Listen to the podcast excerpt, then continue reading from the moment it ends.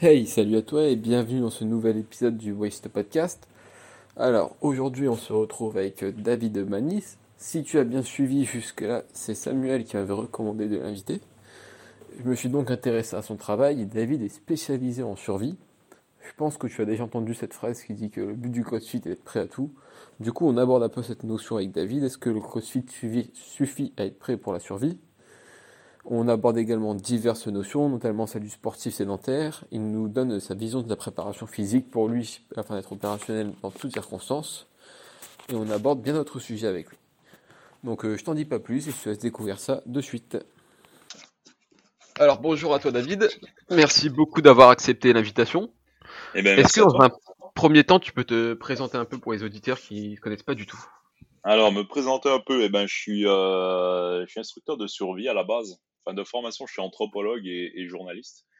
Euh, je suis arrivé en France en décembre 2000 euh, et après un taf alimentaire euh, dans les sites internet, j'ai assez vite réalisé qu'il fallait que je fasse quelque chose plus proche de la nature, surtout plus utile.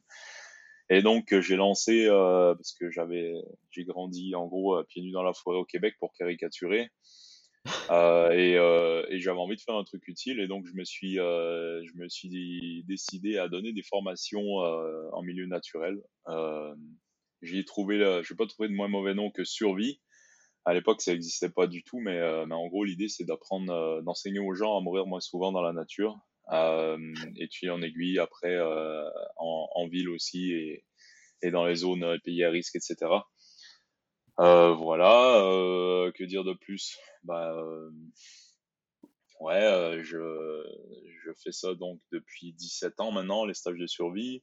en parallèle, self-protection et en parallèle, j'ai toujours eu un, gros dada pour la, préparation physique. Non pas pour le sport, mais bien pour la préparation physique parce que parce que je fais pas de sport moi en fait, je fais tout sauf du sport et, mon but c'est de ben, d'être un peu prêt à tout euh, et, de, de, pouvoir euh, de pouvoir faire face un peu à toutes les situations que, que la vie ou la survie nous, nous propose et donc d'être le plus adaptable possible le plus le plus 4-4 possible si tu veux. Ok. Donc du coup, bah, la, la tradition, c'est de revenir un peu sur ton, ton parcours pour commencer. Ouais. Donc à la base, j'ai pour habitude de poser comme question ton, ton premier souvenir en lien avec le sport, mais là, comme tu as dit, tu es plus orienté vers la préparation physique, survie, etc. Donc, euh, bah, pour commencer, comment t'en es arrivé à t'intéresser à ce milieu, toi? Tu nous disais que t'avais grandi un peu dans, la forêt, apparemment. Ouais, bah en fait, mes parents, euh, ayant grandi au Québec et dans la famille de ma mère, il y a, plein de chasseurs, pêcheurs, euh, bûcherons, trappeurs, etc. Et donc, on a, de, depuis aussi longtemps que je me souviens, j'ai vécu dehors très régulièrement. Euh, donc, euh, donc c'est comme ça que je me suis mis à, à bouger mon corps euh, dans le milieu naturel, si tu veux.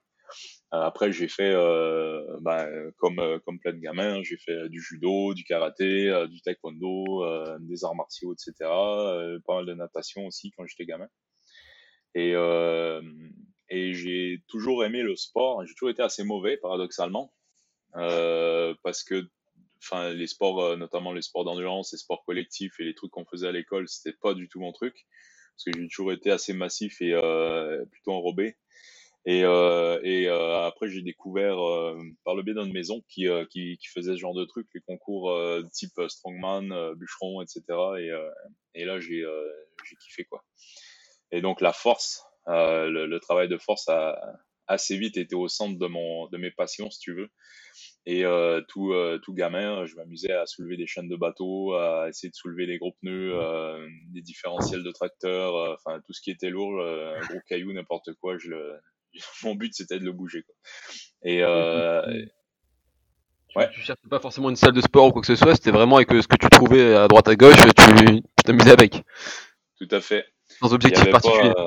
Il y a pas de, on n'avait pas de salle de sport en fait. Euh, il y, avait aucun, on n'a jamais eu euh, la moindre, euh, la moindre installation euh, pro ou quoi que ce soit avant que j'ai, je sais pas, 15-16 ans. et mon, mon, mon, jeu, c'était d'aller d'aller bûcheronner avec mes oncles et puis de bouger les, les billes de bois de, de 100, 150 kilos, de, de, de sortir un moteur de, de bagnole de, du capot avec avec le tonton et, et, à chaque fois montrer que j'étais j'étais capable, tu vois.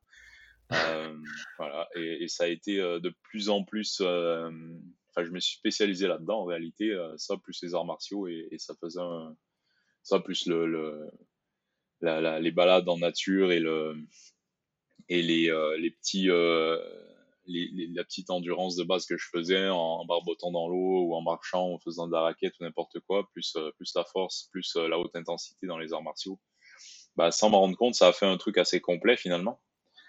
Et, euh, voilà, et du coup, je me suis retrouvé avec une condition physique assez correcte à l'âge de, de 17-18 ans. et, arrivé à la fac, bah, j'ai enchaîné sur le karaté un peu en compète, etc. Et, malgré mon gabarit assez, euh, assez hors norme dans le, dans le milieu du karaté. Parce que je n'étais pas du tout euh, fin et longiligne et rapide comme les autres. Euh, ben, j'arrivais à, à m'en sortir pas trop mal. Donc voilà. Oui. Mais du coup, ouais, moi j'ai bah, jamais eu la chance d'aller au Canada ni au Québec, mais ce mode de vie un peu, on va dire un peu du côté survie, etc., c'est traditionnel là-bas? Tu t'en rendais compte de, de ça ou c'est ou en bah, arrivant ouais, tu, tu t'es dit qu'il y avait peut-être un décalage ou bah, complètement. Pour moi, c'était normal. Tu vois, j'ai euh, dans la famille où j'ai grandi, euh, tout le monde, euh, tout le monde faisait ça et c'était assez classique. Quand je suis arrivé en ville pour mes études, ben j'ai chanté un petit décalage, mais encore là, il y a plein de gens. Enfin, il y, en a plein à la fac qui venaient des qui venaient des régions un peu plus reculées et qui qui étaient comme moi. Donc je me je me suis pas confronté à ce différentiel-là avant d'arriver en France, quoi. Et c'est une fois en France que j'ai vu bah, que tout ce que je connaissais, tout ce que je faisais avec mon corps euh, depuis tout petit, personne euh, ou très très peu de gens en France euh, le faisaient. Et, et ça m'a permis de, de, me rendre compte en fait que tous les trucs que je savais, comme faire du feu, piéger les écureuils, faire des cabanes avec rien et faire du feu sous la, la, plus froide et ignoble, ben, c'est un truc qui n'était pas courant en France et qui avait une demande pour ça en fait. Du coup, voilà, t'arrives en, en France à, à l'âge de 10 ans, c'est ça? Non, je suis arrivé en France, j'avais 25 ans, j'ai fait toutes mes ah, merde, études. En fait. Pas de souci. J'ai fait mes études euh, au Québec. En fait, je suis grand, je suis né en Belgique. Mon père était, euh, mon père était père blanc au Congo belge, et euh, ma mère était, était soi-disant stérile et elle était infirmière, enfin coopérante au Congo belge aussi. Ils se sont rencontrés là-bas une première fois, et après ils se sont recroisés à Bruxelles. Et, euh, et, voilà, finalement, ma mère était pas si stérile que ça. et, euh, et, du coup, euh, et du coup, bah, je suis arrivé quoi. Donc j'ai un peu changé le plan de match de tout le monde et voilà. Et du coup, du coup, je, suis né, je suis né à Bruxelles.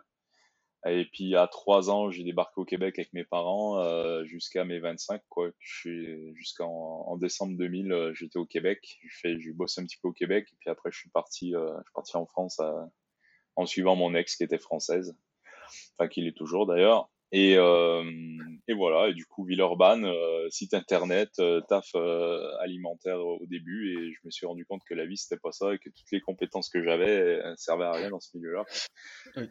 Et, du coup, tes, tes études, c'était absolument pas lié au milieu de la préparation physique ou quoi que ce soit, je suppose?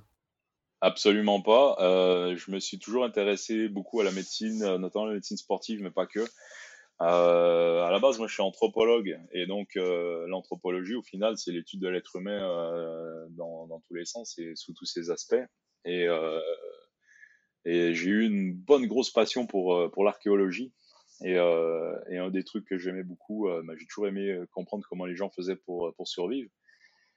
et tous les états limites, et tout ça. Et après l'anthropo, je me suis réorienté. Je voulais être journaliste de guerre. Euh, j'ai envie d'être photographe de guerre justement pour me frotter un peu à ces, à ces zones, à ces milieux extrêmes là. Et, euh, et voilà, et de, enfin de par mes centres d'intérêt et aussi euh, ben parce que parce que j'aimais bien euh, j'aimais bien la bagarre en fait, euh, pour être tout à fait honnête. Euh, ben, j'ai toujours fait des arts martiaux, j'ai toujours gravité autour de, du milieu, enfin, des arts martiaux et de la préparation physique par extension. Euh, j'ai eu ma période bodybuilding, euh, j'ai eu ma période, euh, je, me, je me gaffe de prot et je regarde les magazines de bodybuilding et, et, je, et tout ça. Et j'ai eu ma période aussi plus, plus, enfin, à, m'éloigner de tout ça complètement et à, à, réorienter mon truc sur des, sur des aspects plus yoga, méditation. Enfin, j'ai je suis, je suis vraiment par, par essence un, généraliste, c'est-à-dire je suis me spécialise dans la non-spécialisation, si tu veux. Et ma préparation physique est, exactement dans le même sens, c'est-à-dire que je, je, fais en sorte de ne pas être un spécialiste et de ne pas avoir une condition physique extrême à un instant T, euh, comme pour une compète par exemple, mais bien d'être toujours euh, en état euh, de réagir et d'agir à, à, la situation un peu comme les militaires ou les, les policiers font, euh, c'est-à-dire qu'il faut toujours être tops quoi. Et, euh, et l'idée, c'est d'avoir, d'en avoir toujours sous le pied, d'être toujours adaptable et toujours pouvoir fonctionner s'il fait froid, si j'ai pas dormi, si j'ai le vent de vide, si je suis malade. Un peu comme un 4x4 et, euh, au contraire d'une Formule 1 qui serait, euh, qui est super rapide, mais que, que sur circuit avec une équipe. Euh, moi, je veux, euh, je veux être rapide, mais aussi dans un champ de patates, un jour de brouillard avec de l'huile de friteuse euh, dans, le carburateur. Et du coup, par exemple, enfin, je sais pas si aujourd'hui tu as, as, as une routine d'entraînement ou des, Ouais. Une semaine type Tu dire comment ta préparation Alors, euh, bah, je viens de sortir, je viens de finir d'écrire un bouquin là-dessus justement euh, qui va sortir chez Enforal en, en mars. Euh, ça s'appelle Quick and Dirty et euh, c'est vraiment le but, c'est de faire une préparation physique qui soit rapide et brutale et efficace euh, et un peu euh, trop facile tellement c'est tellement facile que tu as presque l'impression de tricher quoi. où je mélange allègrement force, de l'endurance type HIIT mais à lactique, de l'endurance de, l'endurance fondamentale euh, surtout le, ventre vide euh, à jeun euh, le plus tard possible dans la journée pour, pour entraîner le corps à l'épuiser dans les réserves et à fonctionner en lipolyse et en, et en cétose. Et de manière à avoir une, une endurance qui soit vraiment adaptable, qui me permette de faire des pics d'intensité si nécessaire, euh, d'avoir des fibres rapides qui sont, euh, qui sont pleines de mitochondries et qui sont capables de, de, de, de larguer des watts s'il y a besoin, et en même temps d'avoir des fibres d'endurance et un système euh, de filière énergétique qui soit, qui soit capable de fonctionner même à jeun. Euh, donc l'idée c'est de, tu vois, c'est de, d'aller choper le mode dégradé si tu veux, d'être capable de, d'être capable de fonctionner en mode dégradé et, euh, et de, non pas d'être, d'être hyper performant dans des compétences, dans des, dans un contexte idéal, mais bien d'être, euh, de fonctionner mieux que les autres euh, quand tout va mal. Quoi. Ok. Et, et du coup, aujourd'hui, c'est, c'est quoi les, les, services que tu proposes? Parce que j'étais voir sur, ben, enfin, j'ai, été voir ton site internet, etc. Et c'est vrai qu'il y a beaucoup de services. Tu peux Ouais. nous, nous résumer un peu l'ensemble des services que tu proposes? Euh, carrément, euh, le, l'ensemble des services que je propose, ben, il y a d'abord euh, les stages de survie, évidemment, avec le, le SETS. Euh, Ça, Mhm. ça reste un peu le. Enfin, c'est pas le centre de mes revenus, mais c'est une, une de mes grosses préoccupations. Euh, moi, je me paye pas du tout sur le, sur le SETS. Je fais tout bénévolement pour, pour cette boîte, mais on a au final une dizaine de, de gens dans la boîte qui, qui bossent, dont certains presque à temps complet pour, pour organiser les stages de survie. Le Ah, 7, donc c'est le centre d'études. euh, Et d'enseignement des techniques de survie, ouais. Ouais. Et euh, donc c'est, euh, c'est avant c'était une asso. Je l'ai passé en société pour être mon propre patron, mais on a vraiment gardé l'esprit associatif, si tu veux. Et, et du coup, le, le jeu, c'est de, c'est de faire des formations survie en milieu naturel, euh, voilà, pour que, pour que les gens meurent moins souvent, quoi. Et il y a beaucoup de demandes pour ça? Énormément, ouais. Énormément. Il y a, il y a, enfin, on, limite nous euh, notre activité parce qu'on n'a pas envie de faire que ça. Mais il y a de la demande euh, énormément et de plus en plus quoi. Depuis, euh, alors avec les émissions de télé comme Man vs Wild et euh, et tout plein d'autres, il y a ça, ça crée une demande un peu comme Bruce a, a- a créé une demande pour les arts martiaux si tu veux. Mais le, je pense que les gens sont dans une période où ils aiment se réapproprier des, euh, des savoirs euh, et des euh, et des compétences un peu d'autonomie en tout cas. Et, et donc il y a, il y, a, il y a tout qui explose dans ces dans ces champs-là, que ce soit les premiers secours, la self-défense, le bricolage, et, et aussi l'autonomie en milieu naturel et la gestion du risque en milieu naturel comme nous on le fait. Et voilà. Et du Et coup, donc ça, c'est accessible à, à tout le monde, à tout niveau, il n'y a pas de, de conditions particulières. Tout à fait. Tout à fait. Euh, alors, on, on s'adresse au tout public euh, tant que c'est des adultes en bonne, en bonne santé avec une condition physique normale. Il n'y a pas besoin d'être un athlète ou, euh, ou quoi que ce soit. C'est pas très dur physiquement, c'est surtout beaucoup d'informations à, à digérer et un peu d'inconfort s'il pleut, mais sans plus quoi.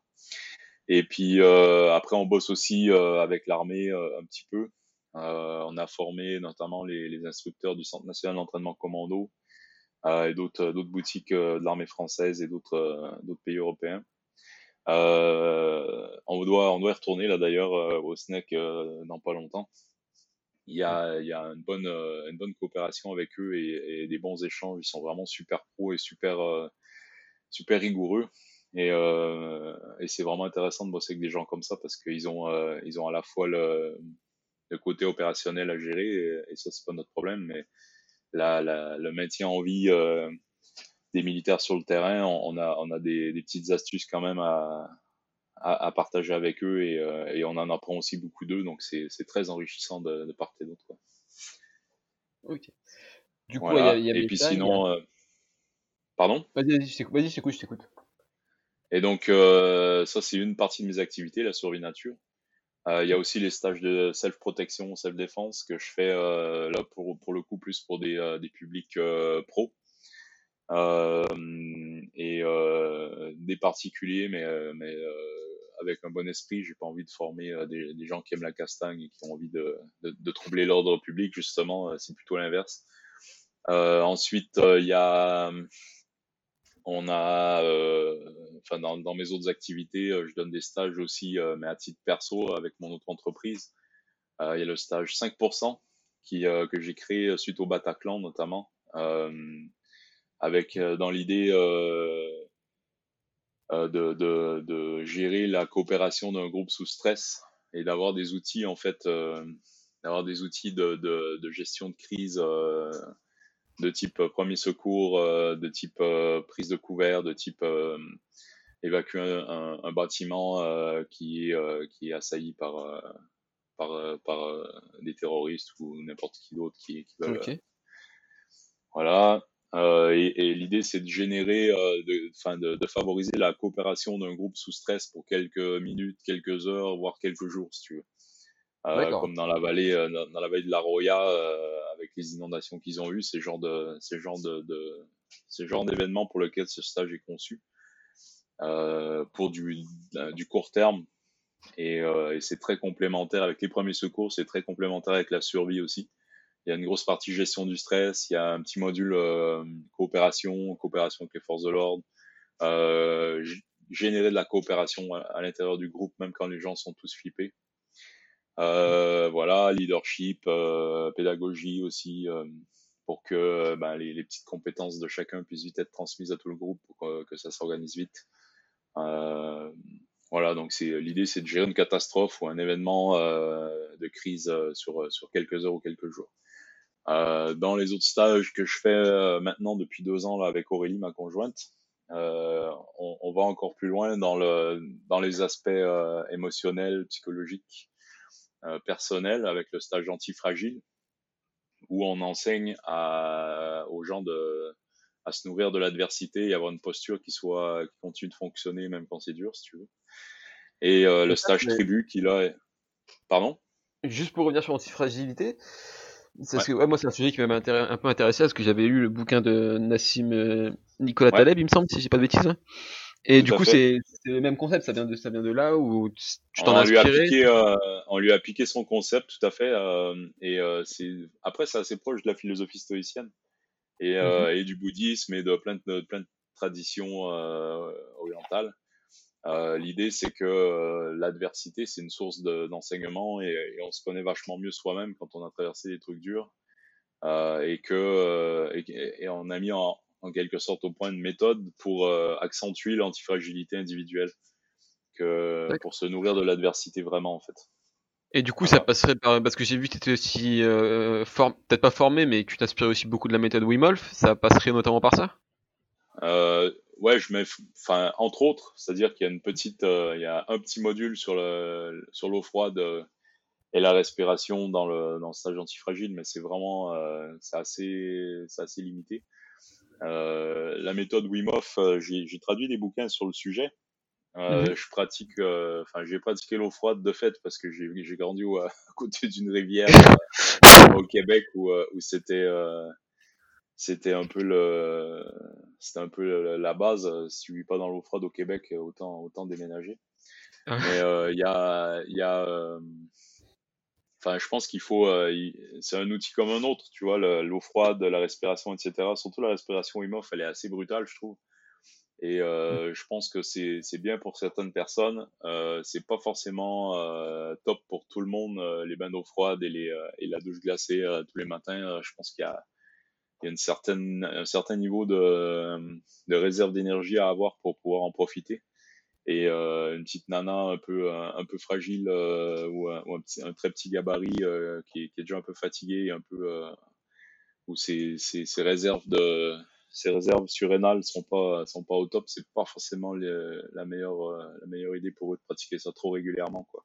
Ouais, ça pourrait Donc, c'est comme tout. Hein. C'est la c'est la le, le, stress en trop et la, le petit coup de fatigue en trop qui va plus s'affaiblir si t'as pas assez de réserves.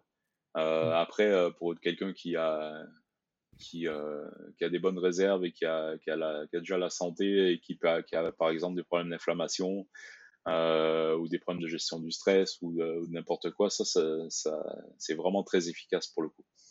Euh, ce que j'ai, ce que moi j'ai remarqué en tout cas avec euh, notamment les, les douches froides que, que je continue de pratiquer et que je propose dans la méthode Cook and Dirty d'ailleurs, ça me fait vraiment du bien au niveau métabolique. Ça a tendance à, limiter mon inflammation, ça a tendance aussi à, activer mes adipocytes bruns et à faire en sorte que je produise de la chaleur euh, sans, sans faire d'effort. Et puis euh, j'ai l'impression que ça, ça facilite la lipolyse et, le, le fait d'aller chercher le, gras comme énergie pendant les efforts. Et, euh, et pour le coup, ça c'est appréciable pour pour être bon 4x4 justement, c'est-à-dire euh, parce que parce qu'il n'y a pas il y a pas forcément le bol de céréales ou la ou la ou la barre énergétique cachée derrière chaque arbre dans la forêt ou, derrière chaque caillou dans la montagne et euh, d'être capable de puiser dans ses réserves pour, pour tenir dans la durée vraiment. Euh, c'est non seulement une compétence de survie, mais c'est aussi, euh, enfin, c'est aussi un gage de bien-être au quotidien parce que quand on peut se permettre de louper un repas et de pas être en PLS, c'est pas mal. Quoi. Ok. Et ouais, du coup, pour la suite des services, tu me disais tribu, c'est ça? Mm alors, il y a stage tribu. Euh, l'idée, c'est d'apprendre, euh, d'apprendre à s'organiser en groupe pour une durée indéterminée. D'accord. Euh, l'idée étant de, de, recréer un peu un groupe avec un fonctionnement sain. donc, on parle d'entraide, de, coopération pour un petit groupe de, de, de 2 à, à 100 personnes, 100, 150 personnes maximum euh, où on va pas avoir besoin d'un chef ou d'une organisation politique, euh, d'une caste politique, mais juste euh, d'avoir une méthode de, mise en commun et de, de, résolution des conflits, etc., etc.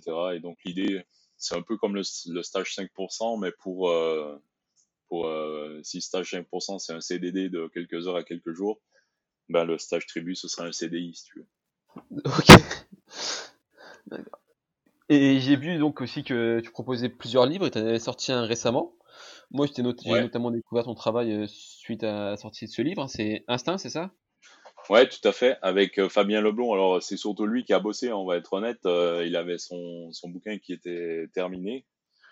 Moi, j'ai essentiellement relu, un peu donné mon avis et j'ai trouvé ça super. Donc, c'est c'est une excellente approche qui est très en phase avec notre, euh, capital génétique et, euh, la, théorie de l'évolution et comment notre corps a évolué pendant très très très très très longtemps euh, sans la civilisation et sans tout le confort qu'on a et sans le type d'alimentation qu'on a euh, et comment en fait euh, le, de revenir un peu ponctuellement à, à un niveau de de confort ou un, un mode d'alimentation ou un mode de mouvement euh, plus proche de notre, euh, notre passé chasseur-cueilleur euh, nous fait du bien en fait parce que ça vient chercher, ça permet à, à ces parts-là de, de, nous de s'exprimer et, et qu'on en profite.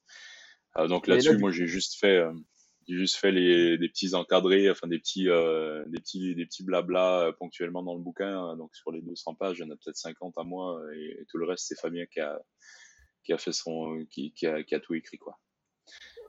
Mais du coup, là, c'est super intéressant parce que justement, là, avec les, conditions actuelles, hein, le confinement, salle de sport fermée et tout, il y a quand même une grosse partie euh, préparation physique.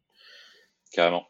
dans ce livre, donc ça pourrait aider là, notamment pour bah, traverser la, crise ou même voir une nouvelle ah méthode d'entraînement, découvrir quelque chose de nouveau. Clairement, clairement, et son, son approche est très intéressante parce qu'elle demande, enfin, il y a, y a, des exercices proposés qui sont qui demandent pas de matériel ou très peu.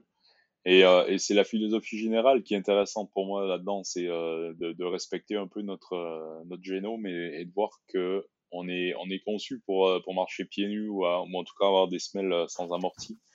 On est conçu pour être assis par terre souvent, accroupi. on est conçu pour jeûner régulièrement. On est conçu et, notre corps en fait dans cette adversité-là entre guillemets, elle est elle est très il est il est à son aise et il en profite. Euh, le jeûne, notamment, euh, ça, ça, commence à être bien documenté maintenant. Le jeûne, c'est euh, l'occasion pour notre corps de se nettoyer, de faire de l'autophagie, donc d'aller choper toutes les protéines un peu bancales qui pourraient devenir des petites tumeurs ou des petits problèmes. Ben, le corps les le corps les bouffe et il va bouffer en priorité les protéines qui sont pas parfaites et les recycler plutôt que de les laisser proliférer de travers. Quoi. Et donc, euh, il y a ça, il y a, y a, le nettoyage de l'intestin, du tube digestif qui se fait dès qu'on arrête de manger pendant trois heures. Euh, il y a le système immunitaire qui profite aussi d'une période de jeûne. Euh, donc, euh, il faut, je pense que, enfin, il y a mon, mon, proprio qui est quelqu'un que j'admire beaucoup pour sa pour sa sagesse et et son, son bon sens, qui qui dit il y a pire en moins bien et il y a pire en trop mieux. Et euh, je trouve que ça, ça j'aime bien le truc. On vit un peu dans un monde qui est, qui est pire en trop mieux parce qu'on a l'excès sucre, de confort, de, de, de chaleur, euh, enfin de, dans des températures constantes toute l'année, d'avoir des semaines avec des amortis, d'avoir euh, toujours euh, trop de confort, mais en fait ça nous ça nous convient pas tout à fait. Et de se reconnecter un peu à l'inconfort entre guillemets, je mets vraiment des guillemets parce que c'est pas vraiment un inconfort, c'est juste différent de ce qu'on connaît. Euh, ça nous fait du bien en fait. Mais du coup, tu serais un peu d'accord parce que justement, j'entendais une, une, phrase euh, il y a quelques jours sur le sujet. C'était les, alors les, les, temps difficiles créent des hommes. Euh... Ah, attends, regarde, que je m'en souvienne que je fasse pas pour un con. créent des hommes fragiles, je crois. Les hommes fragiles créent des, des, temps difficiles. Non, les temps difficiles créent des hommes forts. Les hommes forts créent des temps faciles. Les temps faciles créent des hommes fragiles. Et les hommes fragiles créent des temps difficiles. Ouais. Bah je pense que, enfin, je suis pas, c'est un peu, un peu à l'emporte-pièce, mais je suis quand même d'accord sur le fond. Euh, et on voit bien euh, dans les arts martiaux notamment, hein, tu as, les arts martiaux euh, qui sont pour le temps de paix et les arts martiaux qui sont pour euh, pour l'opérationnel quoi. Et euh, mmh et je pense que tu me contrediras pas si je te dis que de faire de l'aïkido c'est super pour pour travailler sa posture et etc., etc. Mais que l'aïkido des origines, qui était très euh, très efficace, très brutal et, euh, et très martial, euh, a été non pas perdu, mais s'est réorienté pour devenir un truc plus plus spirituel et plus sportif. Et que il y, a, y, a, deux aïkido en réalité. Il y a l'aïkido type jutsu, type aikijutsu, où il y a des frappes, des casses et des des trucs très très efficaces et, et l'aïkido qu'on voit aujourd'hui, euh, en tout cas en Europe, à plein d'endroits. Et je ne veux pas généraliser, il y a plein de, plein de gens qui voient différemment, mais euh, est très, euh, très stylisé et très chorégraphié. Et, euh, et en réalité, personne ne va jamais t'attaquer avec un mouvement de, de haut en bas euh, sur une ligne droite. en annonçant à l'avance et en faisant son salut quoi et, le l'adaptabilité enfin je pense que c'est bien d'être capable de sortir de la guerre et de et de, de continuer sa pratique pour s'entretenir en ayant euh, en ayant une approche différente parce que ça permet de, de continuer de bouger, de, de, rester actif et de et, et, euh, et de s'entretenir. Mais euh, les gens qui euh, qui ont vécu la guerre et qui se retrouvent dans une dans une pratique spirituelle comme ça comprennent ce qu'ils font et le font mmh différemment avec un esprit différent. Et les gens qui sont nés en temps de guerre, en temps de paix, qui commencent avec un art martial de temps de paix, ben ils n'ont pas cette, ce bagage-là, ils peuvent pas comprendre et, et, après deux ou trois générations, l'esprit fondamental de la de l'art martial, il est, il est assez euh, dilué quoi. Et donc, euh, je pense que là, on est dans une période qui, euh, sans parler de temps de guerre, euh, même si euh, même si la France aujourd'hui est en guerre, mais en tout cas en, en OPEX régulièrement, les, les, temps aujourd'hui sont pas sont pas forcément en train de s'améliorer. Et je pense que l'intérêt pour pour euh, le bricolage, le jardinage, les arts martiaux, euh, la self-défense, les premiers secours, les médecines alternatives et que sais-je, ben ça, c'est, euh, il y a une espèce de prise de conscience des gens qu'ils n'ont pas le bagage du temps de guerre et qu'ils ont besoin de compétences au cas où, quoi. Et, et je pense que les, je pense qu'il y a une partie de la population aujourd'hui qui est consciente que qu'ils ont grandi dans un dans un climat facile euh, mhm. et que avec un, certain confort et une sécurité euh, bien plus grande que ce qu'on connaissait au début du XXe siècle, par exemple. Et, euh, et en fait, voit que ça va pas forcément toujours durer, que c'est pas toujours pareil partout dans le monde, qu'il y a que et que ça pourrait changer, et donc ils ont envie d'avoir des outils, quoi. Et, ça, je trouve ça vraiment positif parce que ça, ça me réconcilie un peu avec l'être humain déjà. Et, euh, ça m'encourage, ça m'encourage pour l'avenir parce que je pense que les, les, prochaines générations vont pas forcément l'avoir aussi facile que, que, nos parents, quoi. Et du coup, le temps qu'on est en train de discuter d'être prêt à l'inconnu, se préparer opérationnellement, etc. Euh, on a beaucoup d'auditeurs qui, qui, pratiquent le crossfit, hein, c'est un des sujets mhm. principaux sur, sur, la chaîne. Et du coup, je voulais avoir ton opinion un peu sur la discipline, si c'est vraiment une discipline qui pour toi prépare un peu à tout, qui est vraiment fonctionnelle, comment, Alors, j'ai pratiqué, euh, j'ai pratiqué le, CrossFit moi pendant deux ans à peu près. Euh, j'ai adoré.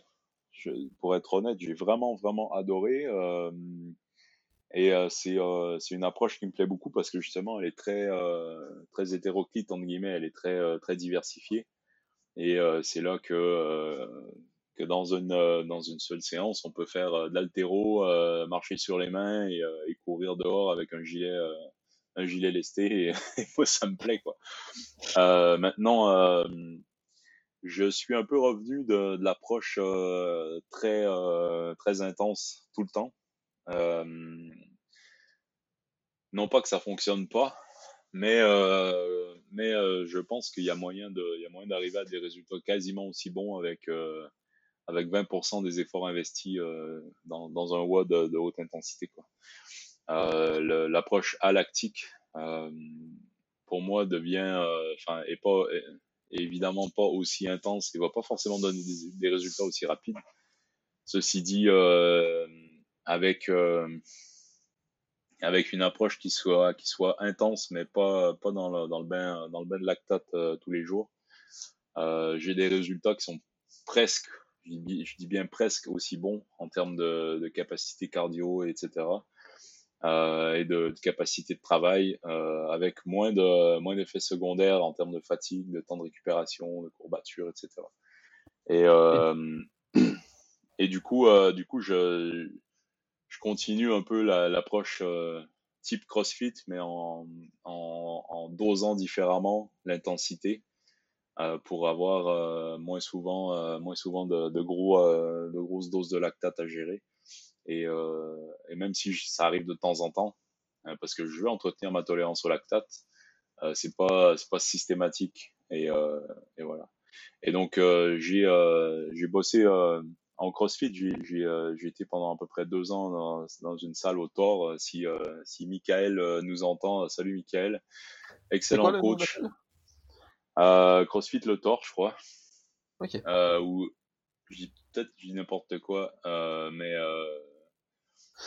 enfin bref, je, je, je, suis désolé, je suis très mauvais en, en nom, mais mais il est il est à côté du Thor, près d'Avignon. Et, euh, et excellent coach parce que euh, parce qu'il a enfin moi je lui ai demandé quand je suis arrivé de, de, de faire gaffe parce que je, je, je, suis trop bourrin et que j'ai tendance à pousser trop fort. Et donc euh, son enfin ce que j'ai beaucoup apprécié chez lui c'est qu'il euh, il me, il me modérait et surtout il, attirait toujours mon attention sur la forme de mes mouvements euh, dès que je commençais à, taper dans le rouge euh, il surveillait bien mon placement du dos, des épaules. Euh, il me disait allez bombe le torse, euh, vas-y respire, ok fais une pause. Euh, pour pour éviter que je me blesse en fait et, et ça c'était très précieux parce que parce que je suis je suis un peu je, suis un peu trop bourrin en fait. Mais, euh, mais voilà. Et euh, il m'a, il m'a, enfin, j'ai appris euh, au CrossFit, j'ai appris euh, un peu mieux les mouvements d'altéro, les, les, les, trucs, euh, les placements, les, machins pour pour pas me blesser. Et ça a été très très précieux. Et j'adore, j'adore l'ambiance surtout qu'il y a dans les salles de, dans les box quoi où euh, tout le monde euh, tout le monde se bat contre lui-même et tout le monde encourage tout le monde et il y a une saine compétition et des, une espèce de, bonne ambiance euh, où tout le monde tout le monde est enfin tous ceux que j'ai croisés en tout cas dans les, dans les box où je suis allé étaient vraiment cool et avec avec une recherche de performance mais assez saine quand même et donc donc ouais chouette c'est c'est pour moi, ça a été une révolution, hein, le, le, CrossFit, pour être honnête. Ça, ça a vraiment changé ma vision de ma vision de l'entraînement. Ok. Et du coup, aujourd'hui, quand tu parles de séances un peu moins intensives, etc., toi, ça ressemblera à quoi une, semaine d'entraînement? C'est tu gères euh, en fonction des jours d'intensité ou tu vois au matin comment ah. tu te sens et tu gères comme ça? Alors un peu tout ça. Euh, mon, mon, système là que, que, que j'ai pondu pour le bouquin et que j'utilise depuis euh, une, une, bonne année mmh. euh, est basé sur les dés. Euh, c'est un système aléatoire où je vais je vais avoir un comment dire, j'ai un domaine que je veux euh, où je veux progresser et un domaine que je veux maintenir. Par exemple, la force, euh, je vais y progresser et je vais vouloir maintenir le, la capacité cardio et l'endurance ou l'inverse. Okay. Et, euh, et donc euh, je vais, je lance un dé. Si je tape un, un 1, c'est un jour de repos. Si je tape un chiffre euh, pair, c'est ça va être une séance de, où je veux progresser, donc je vais faire de la force. Si admettons mon objectif du moment c'est la force. Et si je tape un chiffre impair, ce sera une séance de maintien, donc une séance d'endurance euh, à, à, basse intensité. Donc ça me fait déjà une modulation euh, de où euh, on va dire trois fois sur cinq, euh, je vais faire, euh, je vais travailler mes, mes, objectifs du moment avec plus d'intensité et et deux fois sur cinq, je vais y aller plutôt cool. Et il y a une journée de repos là-dedans en plus. Et donc ça fait un ça fait un 80% en fait euh, des jours où je m'entraîne. Donc je m'entraîne en gros 5 jours sur 7 ou un peu plus ou un peu moins, ça dépend des semaines. Et euh, après à l'intérieur de chacun des, enfin le, le, comment dire, si, euh, enfin je vais je vais retirer un dé pour savoir qu'est-ce que je fais dans la séance, euh, avec avec quelques entraînements types qui vont euh, qui vont être déterminés par le dé et après le volume est aussi déterminé par le dé. Et ah ouais, du coup, ça fait des ça fait des entraînements complètement euh, variables et le et c'est ce qui fait que ça fonctionne, c'est la variabilité en fait dans les entraînements et des petites stimulations très variées euh, avec beaucoup de focus et beaucoup d'intensité euh, donnent des résultats quand même assez surprenants euh, au vu de l'effort investi quoi. Euh, on a j'ai un des bêta testeurs là du, du programme qui était euh, il était à, il avait un VO2 max à 52 quand il a commencé. Mmh euh, et euh, là, il, a, il s'approche des 60 quoi, en, ah ouais, en 6 mois. Et donc, euh, 52 pour quelqu'un de, qui a 35 ans, c'est déjà, c'est déjà très, très honorable. Et, et s'approcher des 60 en, en, bossant au final jamais, jamais les, en acide lactique, ou presque jamais, c'est quand même c'est surprenant. quoi. Il y a vraiment quelque chose qui est quelque chose qui a bougé et, et ça, ça marche. Euh, pour la force, pareil, euh, j'ai des, euh, des nanas qui, font des presses à 32 kilos avec la kettlebell, chose que, qui était inenvisageable pour elles il y a 6 mois. Ok. Et du coup, quand on parle de préparation physique, de crossfit, etc., il y a aussi une grosse part alimentation, je suppose? Ouais. Et toi, je voulais savoir comment tu restes. Est-ce que tu te bases, ben, pour parler de, de crossfit, on, on, parlait souvent à un moment de, de paléo. Ouais. Est-ce que dans un but de survie, etc., ce serait une approche intéressante pour toi? Carrément. Alors j'ai fait euh, j'ai fait du paléo euh, plus ou moins strict pendant plusieurs années. Euh, j'ai testé plein de trucs. Hein. Euh, j'ai et mon mon mon génome de, de chasseur-cueilleur qui a vécu qui a vécu dans des endroits froids et, et pauvres en nutriments de, pendant pendant des générations adore stocker du gras. Moi, je suis quelqu'un qui qui grossit, qui prend de la masse musculaire ou adipeuse très facilement. Et, euh, Et du coup, tout ce qui est tout ce qui a un, index glycémique élevé me, me, fait me fait grossir instantanément. Si je regarde je, regarde une part de gâteau, je prends un kilo et demi juste à juste à l'imaginer dans la donc, euh, il faut, euh, enfin, je pense que de, de, le paléo pour moi, ça a été un peu salvateur parce que j'ai, euh, ça m'a permis de réintroduire, enfin, de réhabituer mon corps à, à gérer correctement le, le gras et à, et à l'utiliser comme carburant. Et j'ai éliminé complètement les féculents et le sucre de ma vie depuis depuis quelques années maintenant. et là, après le paléo que j'ai fait de manière assez stricte pendant 5-6 ans, euh, je suis passé à, à, la Warrior Diet de Ori Hopfmeckler, où euh, en gros il s'agit de manger ce qu'on veut, mais le soir. On mange pas, on ah mange la journée. Un repas par jour, c'est ça? Voilà, un, des fois deux, mais euh, un gros repas idéalement. Euh, et ça, ça m'a beaucoup plu parce que ça me permettait de manger ce que je voulais euh, et de me goinfrer le soir et euh, sans, sans, aucun souci. voilà.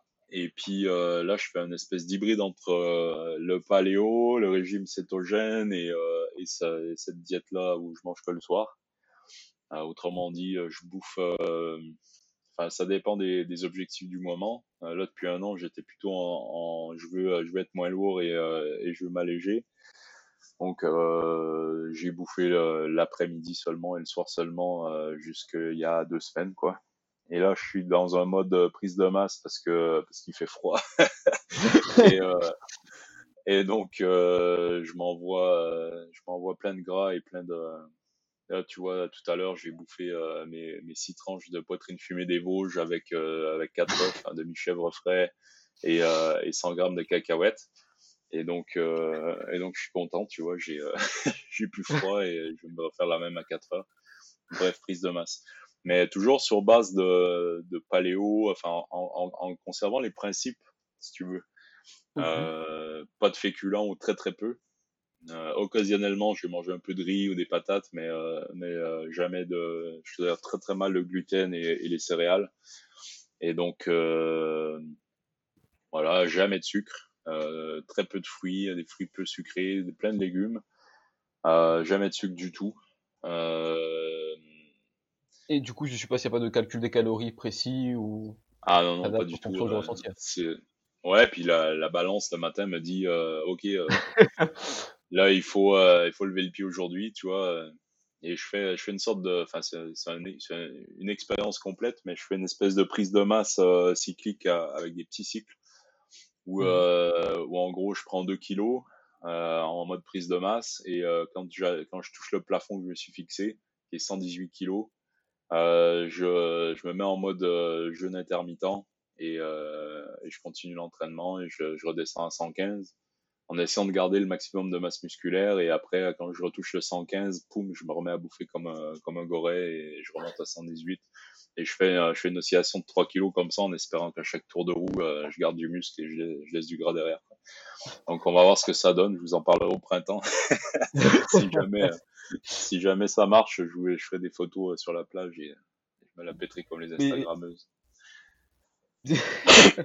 du coup, ça, ça me mène à me poser une question. Euh, avant de partir en stage de survie ou, ou de partir ben, dans, en survie, quoi, en mode survie, est-ce que tu, tu te fais un stock de, de, de graisse au niveau du corps ou Pas du tout. J'ai euh, mon stock avec moi. J'ai mon stock avec moi tout le temps, tu vois. Et, euh, et en fait, même quelqu'un, euh, même si j'étais sec, ce qui n'est pas mon cas, mais même si j'étais sec, euh, euh, quelqu'un de sec, à, admettons à 5% de, masse corporelle, de masse adipeuse corporelle, a encore 5, 6, 10 kilos de, de, graisse, selon le gabarit, quoi. Et donc, 5-10 kilos de graisse, ça fait, ça fait 9000 kilocalories, ça fait 90 000 kilocalories, pardon, en termes de réserve d'énergie, tu vois, c'est, c'est énorme en réalité. On a, on a du stock et on peut, on peut sans problème, en cas de crise ou de disette ou n'importe quoi, on peut sans problème jeûner pendant deux trois semaines euh, sans, euh, sans que ce soit dangereux, euh, sauf si on a des problèmes de santé ou des carences ou des trucs. Mais, mais notre corps, il est, il est vraiment prévu pour, pour jeûner. Il peut le faire. En plus, en stade de survie, on avait... De pousser un peu à l'extrême le, le jeûne? Alors, euh, j'ai déjà poussé le jeûne euh, un peu par la force des choses, euh, parce qu'à des moments, je trouvais rien à bouffer. j'ai, euh, mon plus long, plus long jeûne, ça a été trois semaines. Euh, ah ouais? Ouais, mais jeûne hydrique, hein, jeûne euh, avec de l'eau, des bouillons de légumes, euh, des, euh, un peu des sels minéraux, des trucs comme ça. Mhm. voilà, et ça, étonnamment, j'ai pas perdu tellement de poids que ça. et puis, puis voilà, c'est, j'ai envie de dire, c'est un non-événement. Le, le, plus dur, c'est les deux, trois premiers jours, le temps que le corps passe en cétose. Mmh Et puis, euh, une fois que tu es en cétose, ben, tu n'as plus faim, euh, tu as de l'énergie, tout va bien, tu as, une pensée euh, super claire, euh, tu es bien, quoi. Okay. C'est bien, c'est le temps du nettoyage qui est pénible, mais le, le jeûne en tant que tel, c'est OK. Et du coup, il y avait une autre notion que je voulais aborder avec toi, que j'ai vu sur, sur, ton site et j'ai plutôt bien aimé, du coup, je voulais la faire découvrir un peu aux auditeurs, c'est celle du sportif sédentaire. Tu peux nous expliquer un peu le concept? Eh ben ouais, c'est Fabien Leblanc qui m'a c'est Fabien Leblond qui m'a qui m'a fait découvrir ce truc dans le bouquin là. Euh, par son travail à lui, c'est-à-dire que la posture assise, alors ça c'est un truc que j'ai remarqué hein, depuis longtemps, euh, c'est que la posture assise, elle, elle écrabouille tout euh, dans notre dans notre abdomen, euh, notre, notre dos est pas bien placé, les épaules s'enroulent vers l'avant, etc. Et, euh, et ça circule pas du tout. Et, euh, on peut très bien faire 10 heures de sport par semaine à haute intensité et avoir quand même plein de périodes dans notre vie où on est vraiment sédentaire, c'est-à-dire où on est assis pendant plusieurs heures euh, d'affilée dans la même journée. Quoi. Et, euh, et du coup, pour, euh, pour contrer l'effet de la sédentarité, euh, un principe simple, c'est de, c'est de bouger régulièrement dans la journée. Idéalement, toutes les heures, se lever, euh, faire trois burpees, quelques tractions, deux, trois jumping jacks, des swings, peu importe, enfin, bouger un peu à, à intensité assez haute et euh, pour relancer un peu le, le métabolisme et euh, ça change absolument tout en fait. Si tu euh, d'ailleurs il y a Fabio Zonin, un des un des gros coachs de, de Strong First, qui a qui a fait un papier là-dessus après le confinement. Il racontait qu'il avait pris 8 kilos de graisse pendant pendant le confinement, principalement parce qu'il était beaucoup assis sans bouger et il continuait de s'entraîner une heure par jour. Mais le fait d'être sédentaire et d'être devant la télé ou devant l'ordi et de ne pas sortir et de pas bouger et de et de pas avoir ce mouvement en fait régulier dans la journée a fait qu'il a pris du euh, il a pris du bide. Et euh, c'est quelque chose que plein de gens ont, ont, remarqué, je pense, pendant le confinement, c'est que le, le, la sédentarité complète, même si on fait du sport euh, à un moment dans la journée, euh, a vraiment des effets délétères sur le sur le métabolisme et sur la santé. Et, euh, et donc, la, la, question, elle est vite répondue. Au final, il s'agit de se lever et de faire, et de faire régulièrement des mouvements assez intenses, se dégourdir un peu, marcher un peu, monter, descendre des escaliers, faire des pompes, des burpees, peu importe, pendant 30 secondes, une minute, hein, ça suffit. Et, et, on se rassoit et, et c'est reparti. Euh, j'ai ma montre cardio d'ailleurs qui m'engueule moi maintenant. Euh, je l'ai réglé pour qu'elle bip à chaque fois que ça fait une heure que je bouge pas et euh, du coup. Je t'allais dire, ça va là bientôt. Là, ça va être compliqué là. c'est clair. Mais du coup, c'est parfait parce qu'on arrive sur les, les questions traditionnelles pour euh, finir un peu le podcast. Ouais. Donc, je les ai adaptées un peu à la situation. Donc, pour commencer, toi, ton meilleur et ton pire souvenir en lien avec la survie? Alors, mon meilleur souvenir euh, en lien avec la survie. Alors, tu vas trouver ça hallucinant, mais euh, c'est euh, un jour, j'étais en stage de survie. Et mmh j'avais vraiment, vraiment froid. Vraiment super froid. On était au milieu de la nuit dans les Ardennes, en Belgique. Et il faisait, tu vois, la, enfin, il y a la pluie normale. Il y a la grosse pluie, tu vois, quand il pleut des seaux d'eau, là. Après, tu as la ah pluie, euh, as la drache, ça c'est la pluie, mais version euh, belge, ça, ça, tombe à 45 degrés et, euh, et c'est ça, ça te claque la gueule à, à 1 degré. Tu vois ah bah je suis, originaire du Nord, donc je la connais. Y a pas de... Ah bah tu connais, tu connais alors. Et, et après, t'as, il pleut des grands-mères. Et quand il pleut des grands-mères, en fait, elle, pluie, elle arrive par en dessous, tu vois, elle rebondit sur le sol, euh, tout est trempé, tu vois. même, même ton slip, il n'y a, pas, y a pas un centimètre carré de sec dessus. Quoi. Et euh, il faisait, euh, il faisait pas moins 1 parce que sinon ça aurait été de la neige. Il faisait pas 0 sinon ça aurait été vraiment plus chaud que ça. Tu vois, c'était genre entre moins 1 et 0. c'était, euh, jamais eu autant froid de ma vie. Et euh, j'étais trempé jusqu'aux os. Et il y a mon pote Jean-Mich qui est moniteur euh, en formation euh, en Belgique. qui s'est ramené avec un mug de bouillon de poulet chaud et il me l'a mmh. tendu et j'ai bu le liquide chaud, gras et salé, tu vois, et, et j'ai senti qu'à l'intérieur de moi ça réchauffait et ça rallumait de la vie, tu vois. Et c'est vraiment un de mes meilleurs souvenirs de, de stage de survie euh, de d'il y, a longtemps. Euh, le pire souvenir, euh, bah, c'est le même. c'est la période avant le bouillon. voilà, juste 30 secondes avant le bouillon. ok. Du coup, la question suivante, c'est si un jour on te demande d'imaginer une épreuve ou un test pour tester l'ensemble des qualités physiques et mentales d'un athlète au sein d'une même épreuve. Ouais. Ce serait quoi ton épreuve idéale? Euh, faire un gamin. euh, pour moi, la, l'épreuve ultime, c'est mmh. euh, c'est la survie, tu vois. Euh, mon grand-père, euh, belge pour le coup, pendant la guerre, s'est pris, enfin, avec sa famille. Quand les Allemands ont débarqué dans les Ardennes, ben, ils se sont barrés. Ils ont eu euh, 7 minutes pour faire les valises. Ils ont, ils ont jeté euh, deux, trois, deux, trois fringues, les objets de valeur qu'ils pouvaient. Et ils en avaient pas beaucoup. Euh, les papiers et, euh, et, la poupée de la, la, la grande. Et, euh, et, avec une valise, ils sont partis sur la route. Quoi. Mon père, à cette époque, avait 9 mois. Et ils ont marché jusqu'à Paris. Et de jour comme de nuit, avec rien à manger. Euh, donc c'était printemps, quoi. Il faisait pas super beau ni super chaud. Et euh, de temps en temps, les, euh, les chasseurs allemands, voyant les, les mouvements de population, euh, volaient en rasemotte et mitraillaient tout le monde.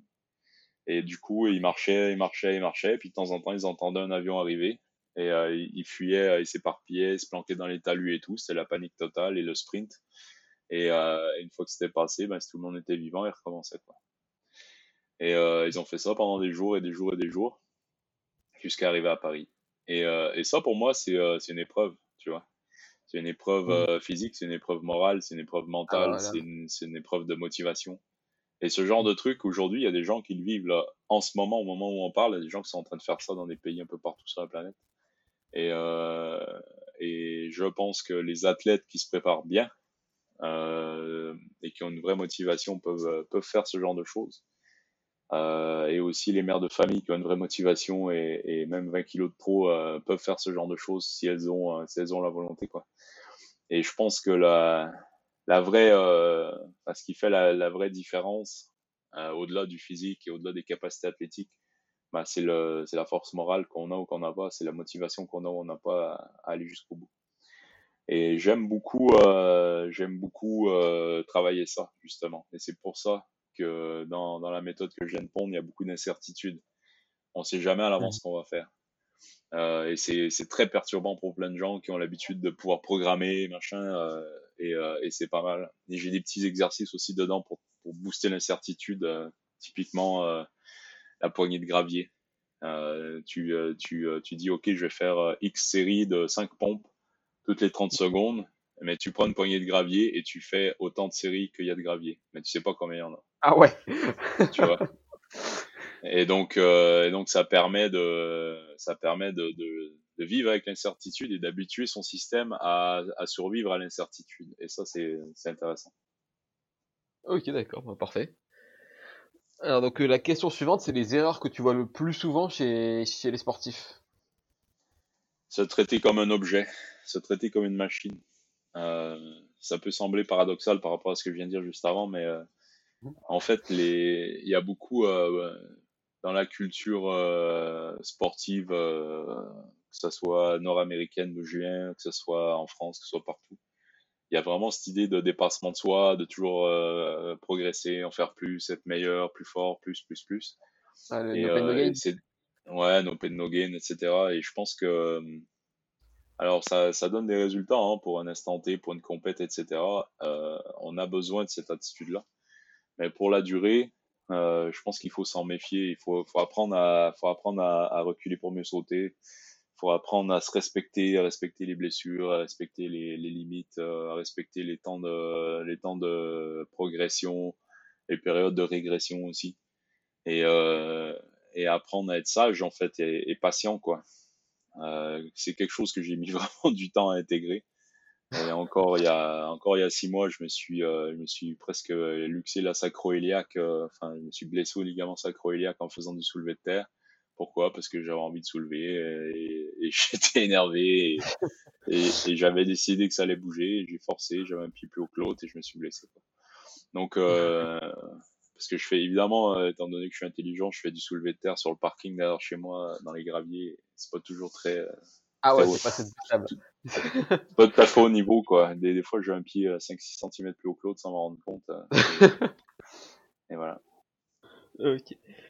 Donc ensuite, pour finir, une personne à recommander pour le, pour le podcast Une personne à recommander pour le podcast hmm. Eh ben, je t'aurais dit Samuel Deville, mais, euh, mais tu l'as déjà eu.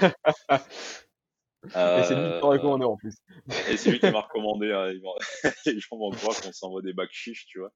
Euh, alors, laisse-moi réfléchir deux secondes. Euh... Tac, tac, tac, tac. Il y en a plein en réalité. Hein. Il y en a vraiment plein. Euh, moi, quelqu'un que j'aimerais bien entendre sur le sujet, euh, c'est. Mhm. Euh, c'est comment il s'appelle Ah putain, je suis, nul, je suis tellement nul en nom. Je suis désolé. Ouais, c'est pas grave. Sinon, au pire, tu, tu m'enverras quand, quand, ça, quand ça se reviendra, pas de souci. Ouais, carrément, je ferais ça, c'est mieux parce que parce que j'ai bouffé son nom, tu vois, je vois sa je vois sa page euh, sa page YouTube, je vois comment il bouge, je vois je vois sa tronche, je vois tout ce qu'il fait, mais son nom il est parti. c'est dans quel euh, domaine? Ah, Michael Ilouz. Michael Ilouz, ah je connais pas du tout. Michael Ilouz qui est un prof de penchak, euh, qui a un gros gros physique euh, mmh. et qui et qui, euh, qui bouge super bien, euh, qui, a, qui a un niveau de flexibilité, de mobilité, d'explosivité que je trouve vraiment intéressant.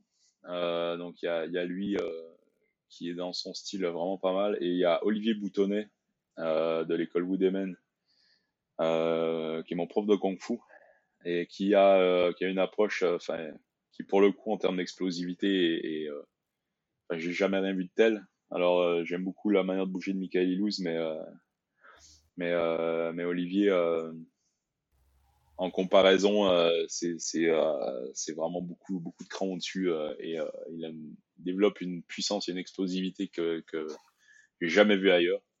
Et j'aimerais bien l'entendre parler de, comment ça fonctionne. Ok, bah, je vais essayer de, de, Il y a une page internet ou une page Facebook, Instagram? Euh, Il y a une chaîne YouTube, Woodemen, W-U-D-E-M-E-N. Ok, bah je vais noter ça. Ok.